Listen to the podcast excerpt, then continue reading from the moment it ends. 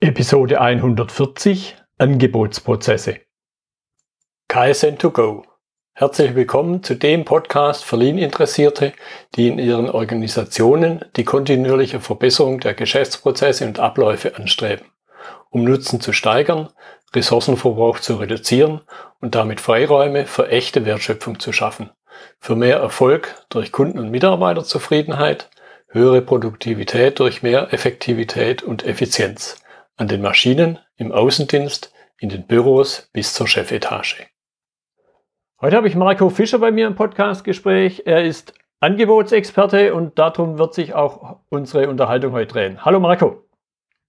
Hallo Götz, ich grüße dich. Ähm, freut mich sehr, dass ich heute in deinem Podcast dabei sein kann und mit dir einen gemeinsamen Podcast veröffentliche, der ja ein mir sehr am Herzen liegendes äh, Thema zum Inhalt hat nämlich, wie du schon gesagt hast, ich bin Angebotsexperte.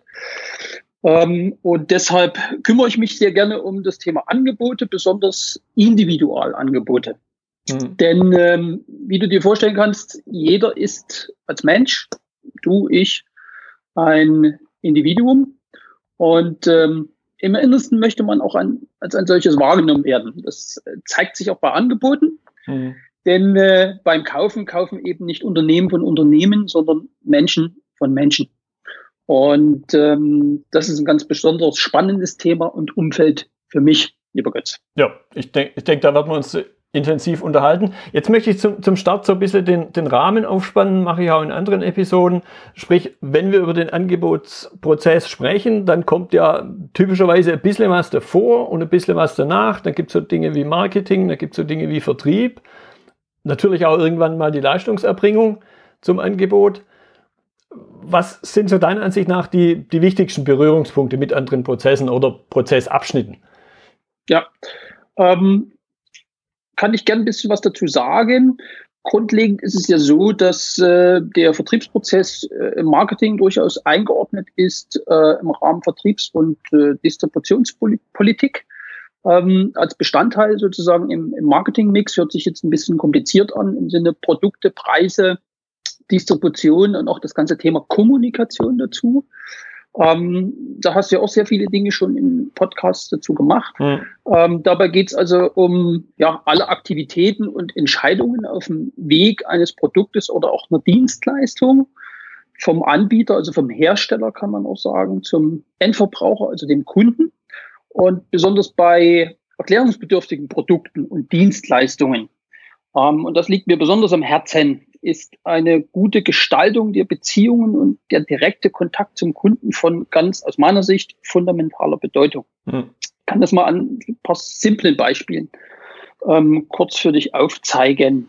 Äh, ein Kraftwerk, eine neue Fabrik, ein komplexes und kompliziertes medizinisches Gerät oder auch eine komplexe Softwarelösung lassen sich nicht einfach über Massenmedien vermarkten. Mhm.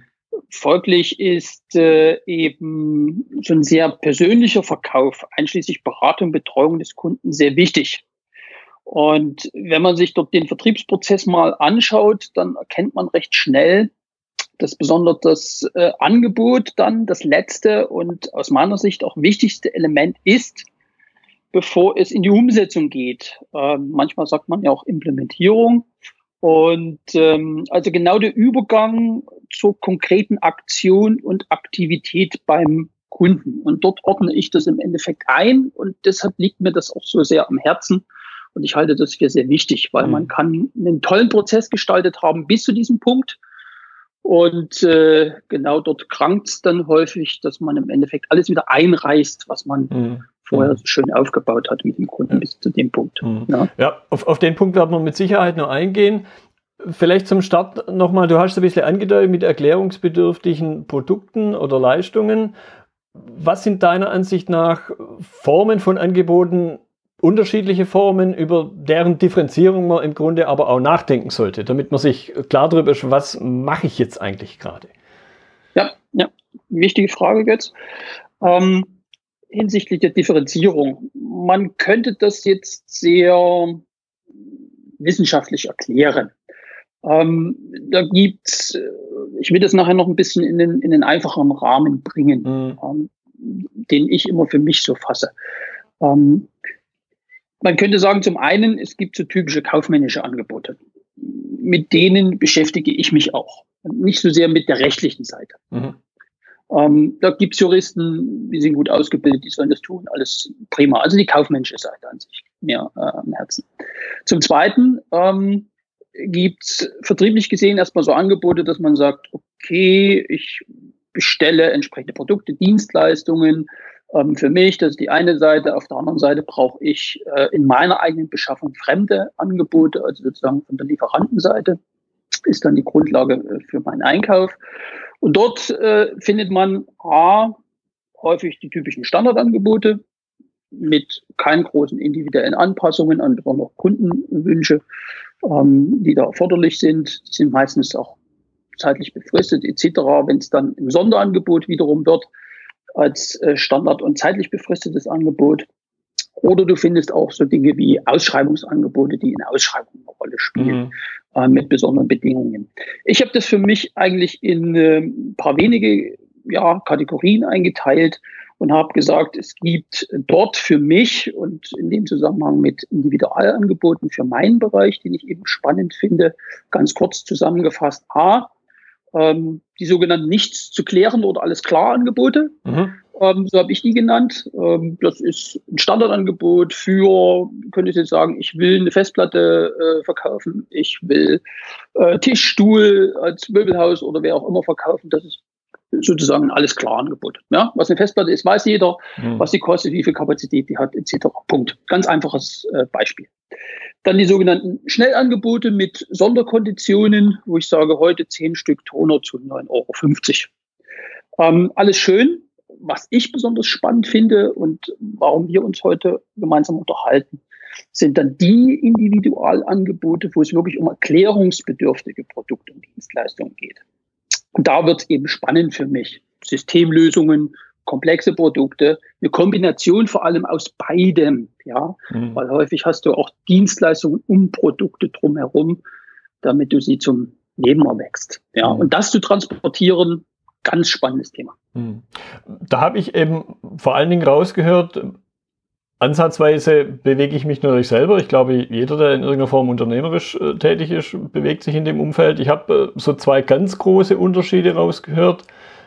Zum Schluss die Erklärungsbedürftigen, wo man über Details reden muss und unterm Strich dann irgendwann mal spielt ja auch der Preis eine Rolle, während vermutlich in meiner Wahrnehmung bei den ersten, die du genannt hast, bei den Alles klar oder bei den Sonderangeboten, da ist das Produkt im Grunde vergleichbar mit anderen, mit vielen anderen und im Grunde ist der Preis der entscheidende Faktor oder halt vielleicht noch der Zeitfaktor, habe ich jetzt und kaufe ich halt jetzt. Korrekt. Okay. Okay. So, jetzt glaube ich, ein Stück weit würde Angebot nicht Angebot heißen, sondern wird es wahrscheinlich Kaufvertrag heißen wenn nicht auch mal Angebote nicht die gewünschte Wirkung erzielen. Sprich, wenn es halt nicht anschließend zum Kauf oder zum Vertrag kommt. Was sind deiner Ansicht nach, du hast es glaube ich schon ein bisschen angedeutet und ich möchte es jetzt halt vertiefen, was sind typische Ursachen, wenn Angebote also nicht die gewünschte Wirkung erzielen? Ja, ähm, haben wir häufig und deshalb sprechen wir heute miteinander, ähm, weil kurze Mini-Einleitung. Erst jetzt in den letzten zwei, drei Tagen habe ich mir wieder äh, so etwa drei Angebote anschauen dürfen und dort auch wieder genau das vorgefunden, was ich dir gerne mit auf den Weg geben mhm. möchte für den Podcast. Ähm, ich sehe immer wieder, dass das zu lösende Problem des Kunden nicht richtig erkannt und seine damit verbundenen Wünsche mit dem dahinterstehenden Nutzen mhm. häufig nicht komplett im Angebot berücksichtigt sind. Ja. Bedeutet also, er findet sich nur zum Teil wieder. Hatten wir vorhin schon in der einen Fragestellung, ähm, du hast einen tollen Vertriebsprozess gemacht, aber du findest das nicht wieder ja, mhm. in dem Angebot. Zudem ähm, ist ein weiterer Punkt, lässt die Klarheit der Aussagen und die inhaltliche Gestaltung häufig sehr viel Luft nach oben. Das sehe ich immer wieder. Um eine eindeutige Nachvollziehbarkeit des angebotenen, ich sage häufig etwas, das Angebot etwas, ist ja in jeder Konstellation ein bisschen anders, ähm, für den Kunden wirklich greifbar äh, gemacht ist. Und ein Punkt, den man häufig nicht so sieht, der mir aber auch immer wieder begegnet, ähm, da habe ich so eine schöne Aussage dazu. Compliance tötet Kundenlösungen. sage ich häufig. Mhm. Was meine ich damit? Ähm, du hast große Unternehmungen, Banken, Versicherungen mit ihrer Regulierung. Das schränkt natürlich sehr stark den Spielraum für entsprechende Individuallösungen, Individualangebote ein. Mhm. Manchmal ist es dann eine Überregulierung, die das durchaus beschneidet. Ähnliche Dinge hast du im Pflegebereich, also Pflegebranche oder teilweise im öffentlichen Dienst mit ihren entsprechenden Dokumentationsanforderungen. Ähm, wenn ich ja manchmal in andere Länder schaue, wie Estland, ja, dort kannst du elektronisch wählen, da kannst du eine elektronische Staatsbürgerschaft beantragen, du kannst viele behördliche Services elektronisches, elektronisch regeln. Ähm, Finde ich manchmal schade. Mhm. Aber kurzum, das Thema habe ich alles im Angebot, findet der Kunde sich wieder, findet er den Nutzen wirklich transportiert. Er sagt, jawohl, genau das wollte ich haben und das erreiche ich im Ergebnis damit. Mhm. Ist eigentlich der Hauptpunkt. Ja, was, wird, was würdest du sagen? Also ich, ich glaube, da kommt das, was wir ganz am Anfang äh, schon besprochen haben, eben, dass der Angebotsprozess mit anderen Prozessen interagiert, da Voraussetzungen Richtig. geschaffen werden. Was würdest du sagen, sind jetzt genau die Ursachen dafür, dass solche Dinge fehlen? Weil ich muss ja erstmal den Punkt finden, wo ich den Hebel ansetze. Ja, also zum einen, ähm, um vielleicht die Frage noch kurz umzuformulieren, was kann man dagegen tun? Ähm, gegen Compliance, um das letzte kurz aufzugreifen, ist es natürlich schwierig anzukommen. Was du schon tun kannst, ist ähm, das drängendste Kundenproblem entsprechend zu filtern. Mhm. Ja, das solltest du auch tun. Das heißt, im Prozess davor, vor dem Angebot, muss man einfach besser werden im Rahmen der Kundenergründung. Diese richtig vornehmen. Ähm, nach der Erstellung des Angebotes, ähm, das wird auch häufig vergessen, und vor Abgabe des Angebotes das nochmal zu spiegeln beim Kunden. Dann kleiner Tipp, ähm, der sich bewährt hat, auch bei mir. Ähm, vielleicht ein Mini-Insider-Tipp oder kleiner Impuls, Anregung im mhm. Podcast, dafür machen wir den ja. Klar, gerne. Ähm, ich gehe hin und spiegle dieses Angebot häufig ohne Preis. Mhm. Das heißt, der Kunde bekommt von mir rein den Inhalt des Angebotes zu Gesicht, ohne irgendeine Aussage zum Preis um das dann fachlich inhaltlich abzugleichen. Mhm. Dann wird erst der Preis dazugegeben, damit nichts davon wirklich ablenkt. Also ich möchte keine preisliche Ablenkung. Viele mhm. schauen zuerst auf den Preis. Mhm. Ja, da geht es um den Inhalt als erstes. Und ähm, vielleicht ein kleiner äh, Querlink noch hier im Podcast zu einem Interview, was ich schon gegeben habe bei Konrad Buck, auch ein guter Kollege. Ähm, der hat mal eine schöne Frage gestellt mir und hat gesagt, äh, was unterscheidet ein bisher bestes Angebot von einem gewagten Dekolleté? Dort habe ich das noch ein bisschen äh, tiefgreifender beantwortet. Kann man gerne mal auf KB Quadrat äh, schauen als Webseite. Ist ja. auch auf meiner Angebotsexperte-Webseite verlinkt. Mhm. Ja, also äh, das erstmal dazu. Ähm, weiterer Hinweis in dem Zusammenhang, ähm, vielleicht Fehler, die immer wieder auftreten. So hätte ich deine Frage jetzt auch verstanden. Ja, natürlich. Vermeiden. Ja? Fehler an der Stelle, auch an der Stelle, klar, natürlich wäre es besser, wenn man sie am Anfang vermeidet, aber man kann ja was daraus lernen. Ja, genau. Ähm, wie eingangs des Podcasts auch schon, schon angeschnitten und äh, kurz schon thematisiert, ähm, das zu lösende Problem des Kunden, also wirklich in den, in den Mittelpunkt stellen und seine, seine Wünsche äh, diesbezüglich dass er sich wiederfindet, aber auch, und das noch ergänzend, die klare Struktur, Gliederung, Inhalt äh, des Angebotes mit ganz klaren Aussagen und die Form, auch da lässt sich viel tun. Mhm. Ähm, also wie packe ich alles rein? Nehme ich ein Gesamtdokument? Verwende ich Anlagen? Wenn ja, in welcher Art und Weise? Ja. Ähm, es gibt doch häufig kein gutes, auch das noch als äh, Ergänzung gerne, kein gutes auf den Kunden ausgerichtetes Anschreiben. Also sehr häufig sehe ich, dass gleich mit dem Angebotstext einfach so begonnen wird. Mhm. Ja. Ähm, viele machen sich auch nicht die Mühe und stellen ihre Referenzen im Angebot entsprechend dar. Ähm, oder da kommen wir vielleicht heute noch im Podcast hin, ähm, stellen Dinge, die, glaube ich, nicht in erster Endkonsequenz für den Kunden wichtig sind, nach vorn. Mhm. Ich, ich sage manchmal so das typische Kleingedruckte. Ja, das sollte man also relativ weit hinten unterbringen. Mhm. Allein bei mir gibt es also so eine grundlegend etwa 50 Punkte, Standard-Checkliste für Angebote, ähm, wo ich mir die immer wieder hernehme, ähm, um zu schauen, welche Fehler ähm, sind denn gegebenenfalls oder Unschönheiten, kann man ja auch formulieren, so im Angebot drin. Also ähnlich wie bei einem Piloten, auch äh, das für die Vermeidung, mhm. gern eine eigene Checkliste sich zu entwickeln. Ein Pilot, der ist schon viele Flugstunden geflogen, trotzdem hat er seine Checkliste, ja, ja. und macht sich nochmal Gedanken, in seinem Cockpit, also auch vor Abgabe des Angebotes die Checkliste durchgehen und schauen, ob man wirklich abheben, äh, sorry, äh, abgeben kann. ja. ja. Äh, aber ich glaube, das ist ein gutes Bild, äh, ja. was es auf den Punkt bringt. Und das hilft dann am Ende, um auch Fehler zu vermeiden. Ja, ja. Wenn wir jetzt gerade bei dem Beispiel Pilot sind, da kann man sich den Worst Case, glaube ich, ziemlich einfach vorstellen so ein bisschen aus dem Nähkästchen geplaudert. Was war so dein Erlebnis eines Worst Case, wo dir mal was gezeigt wurde? Ja, auch das ist, glaube ich, mir gut in Erinnerung geblieben, wenn du mich da so fragst. Ähm, ich kann das mal ganz konkret schildern, äh, wenn du möchtest. Ja, gerne. Äh, in so ein paar Auszügen. Ja.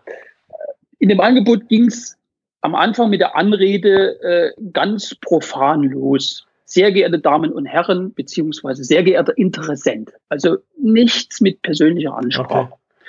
So das Typische dann anbei möchten wir Ihnen, beziehungsweise möchte ich Ihnen unser Angebot übergeben. Da sage ich schon, wenn ich die zwei Sachen lese, lege ich eigentlich weg. Mhm. Ja. Weil derjenige hat sich weder mit den Personen noch mit dem Unternehmen, was dieses Angebot bekommt, in irgendeiner Art und Weise äh, beschäftigt. Aber dann hat man dort noch einen draufgesetzt. Ähm, ganz krass, würde glaube ich, meine kleinere Tochter sagen. Ähm, bitte beachten Sie Folgendes.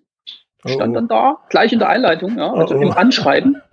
Reisekosten werden mit XYZ verrechnet, die Hotelkostenpauschale trägt ABC, wir arbeiten Montag von Freitag bis 8 bis 17, jede Mehrstunde kostet etc. etc. etc. Mhm. Das heißt, die erste Seite, schon das Anschreiben war komplett unpersönlich, nur mit betriebswirtschaftlichen Drohungen, mhm. sage ich manchmal auch dazu bestückt.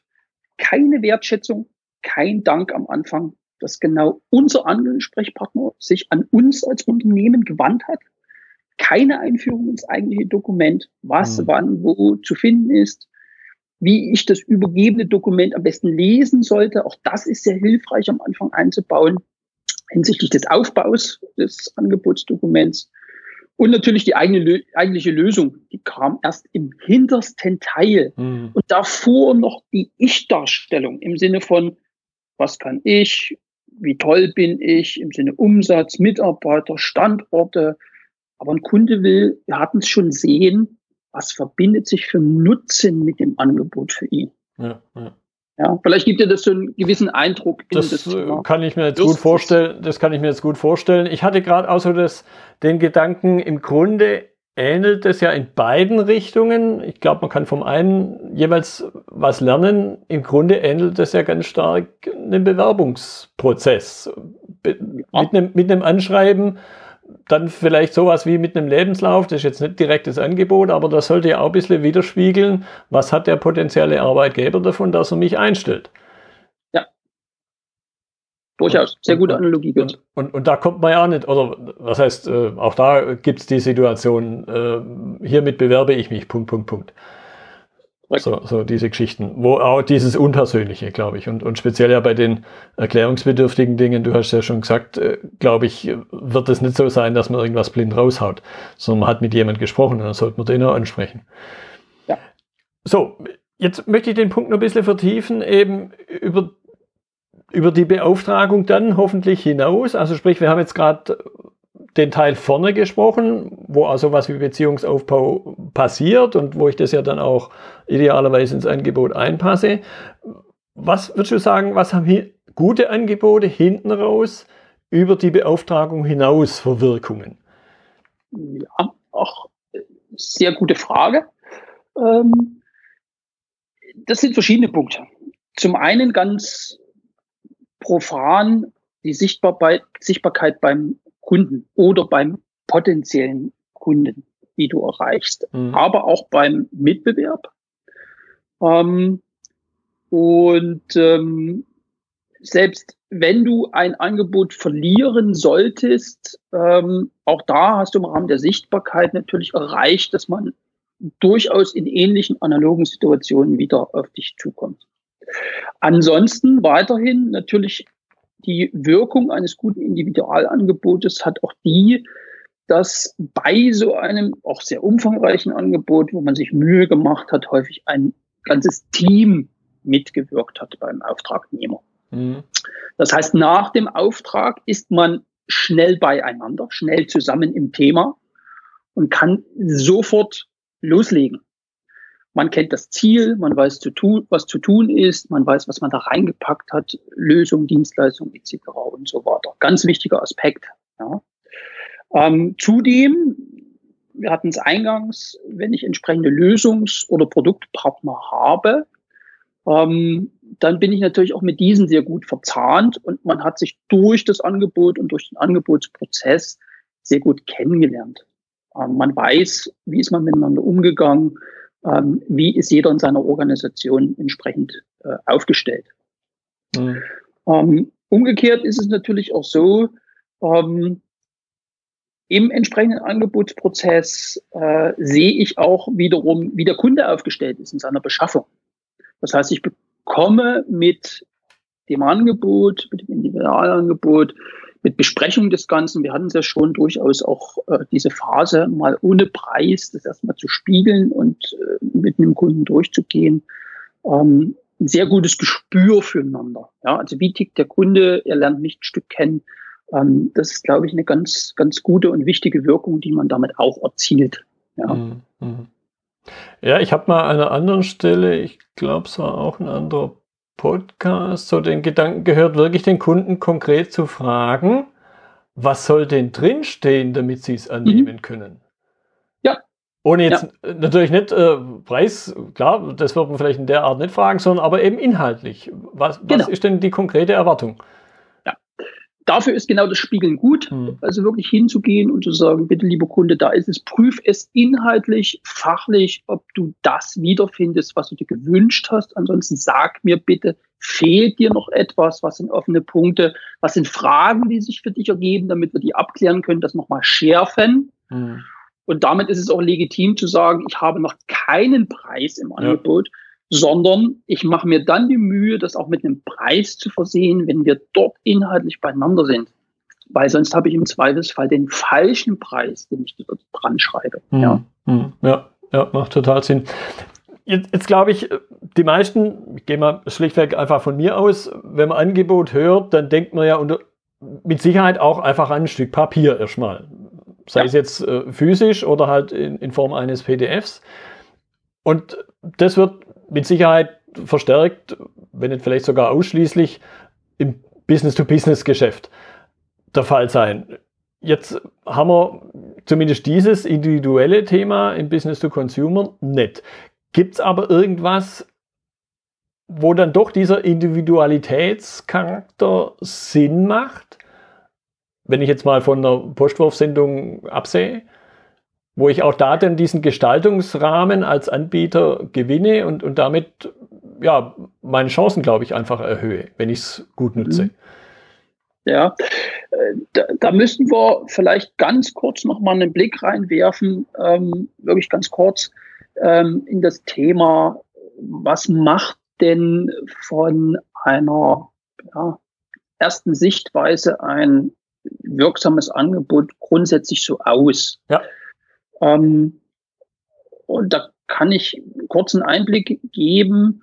Ähm, sind natürlich an sich viele Elemente, äh, ein paar exemplarisch gern genannt von mir. Ähm, denn es ist ja durchaus bei einem umfangreichen Individualangebot und meistens sind die etwas umfangreicher und nicht nur ein, zwei Seiten, ähm, bevor ich von auch einem Individualangebot auch spreche, ähm, sehr stark vom Produkt, der Lösung und der Angebotssituation abhängig. Nichtsdestotrotz ähm, bevor ich die Frage gern dir äh, mhm. beantworte und dann Eindruck vermittle, ähm, da ein paar Dinge kurz genannt. Also auch aus meiner Checkliste, die ich da habe.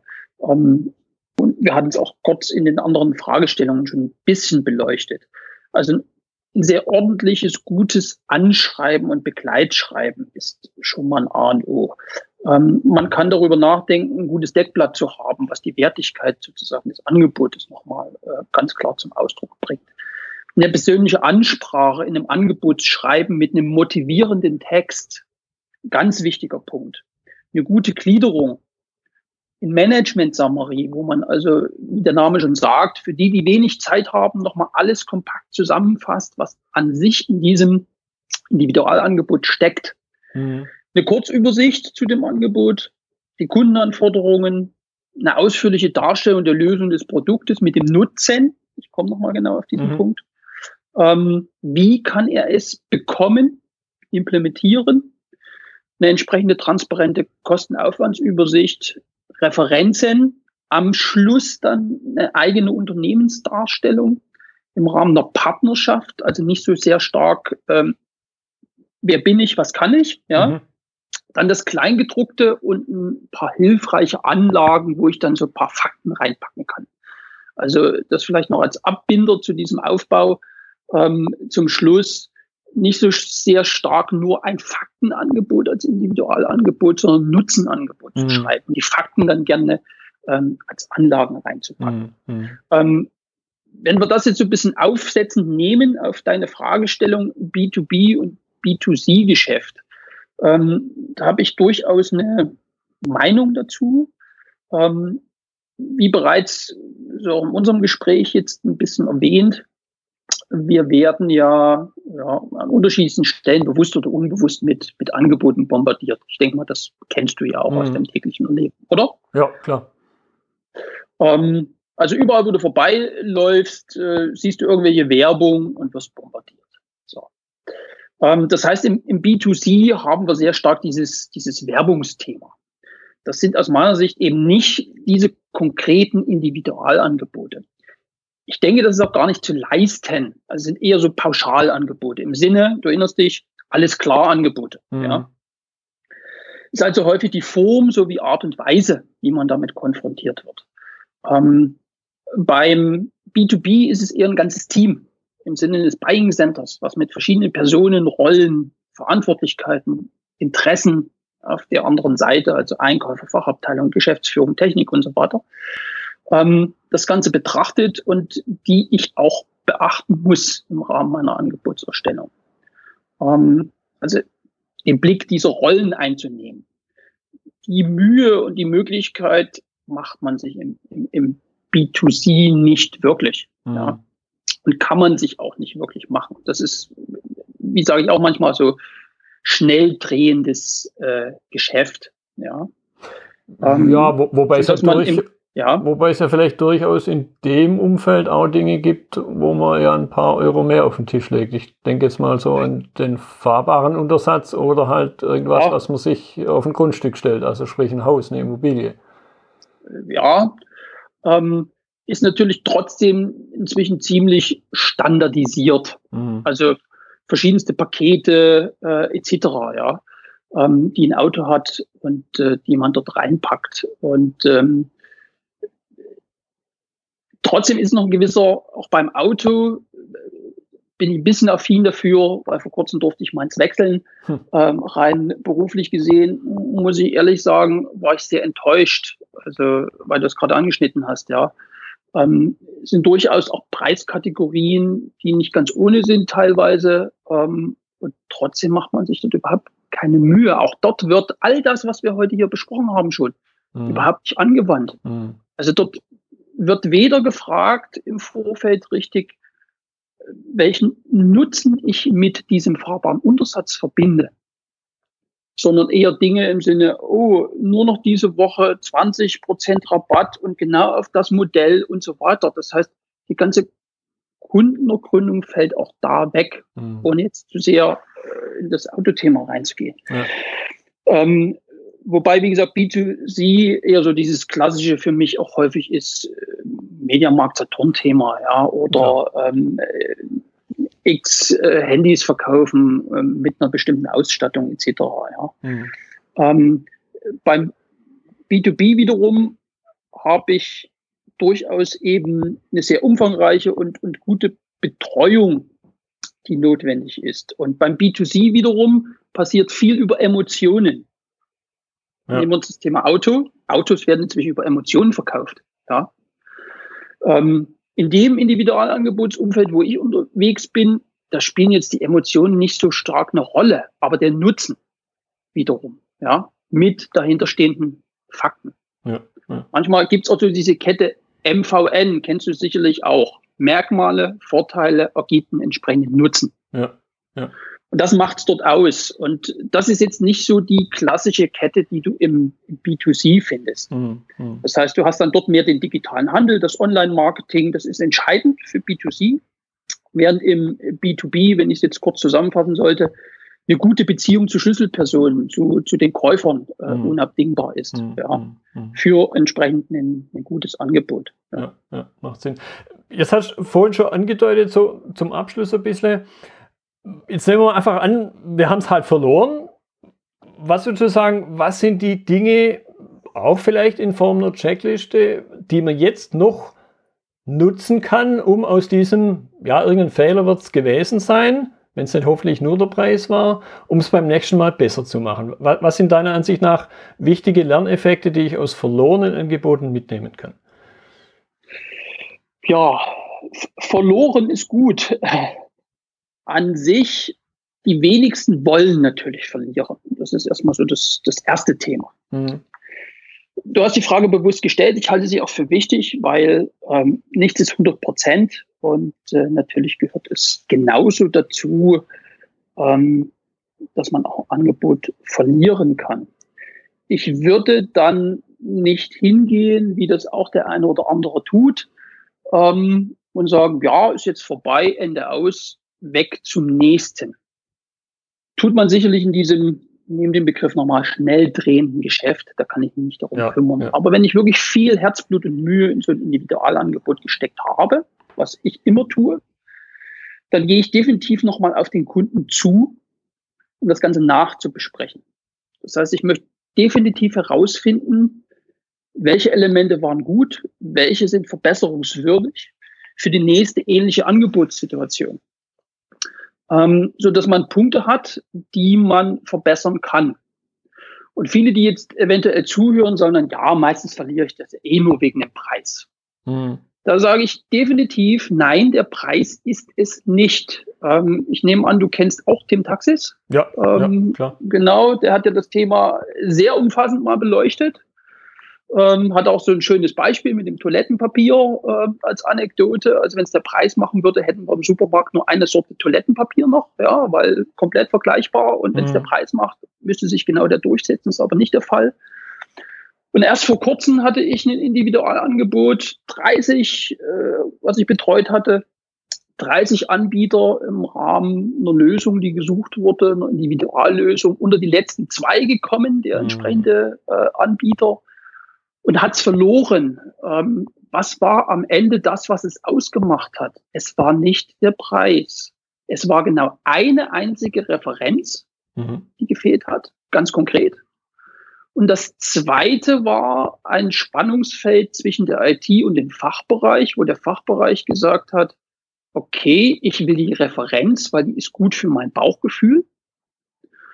Und die IT hat gesagt, eigentlich haben die eine tolle technische Lösung, die hätte ich gerne. Und der mhm. Fachbereich hat sich durchgesetzt. Mhm. Ja. Und solche Dinge herauszufinden, ist durchaus wichtig. Und man sieht wieder, der Preis was eben nicht. Ja. Ähm, also kurzum, auch dort sich die Mühe machen, einer Nachbetrachtung das zu unterziehen. Mhm. Halte ich für sehr wichtig. Ja. Ja, und eben aus den Fehlern lernen, weil ja. im Grunde kann man nur aus Fehlern lernen. Das, was man ja richtig gemacht hat, hat man wahrscheinlich vorher schon gewusst und so macht man es richtig. Ja. Und äh, wenn du gestattest, noch einen Satz dazu, weil ja. ich sagte, Fachbereich Gefühl.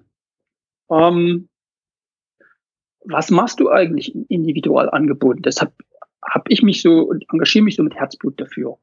Ähm, du verkaufst dort am Ende, wenn du es ganz, ganz klar betrachtest, ein gutes Gefühl und Sicherheit an ja. den Kunden. Ja. Und wenn er das hat, wenn du das erreicht hast, dass er ein gutes Gefühl mit dir, deiner Lösung, deiner Dienstleistung hat und sich dort sicher fühlt damit, dann wird er genau dein Angebot nehmen. Und das ist die, finde ich, spannende Herausforderung immer wieder, das zu erreichen. Ja, das war ein wunderbares Schlusswort. Das Gefühl auch eine wichtige Rolle spielt. Marco, ich danke dir für deine Zeit.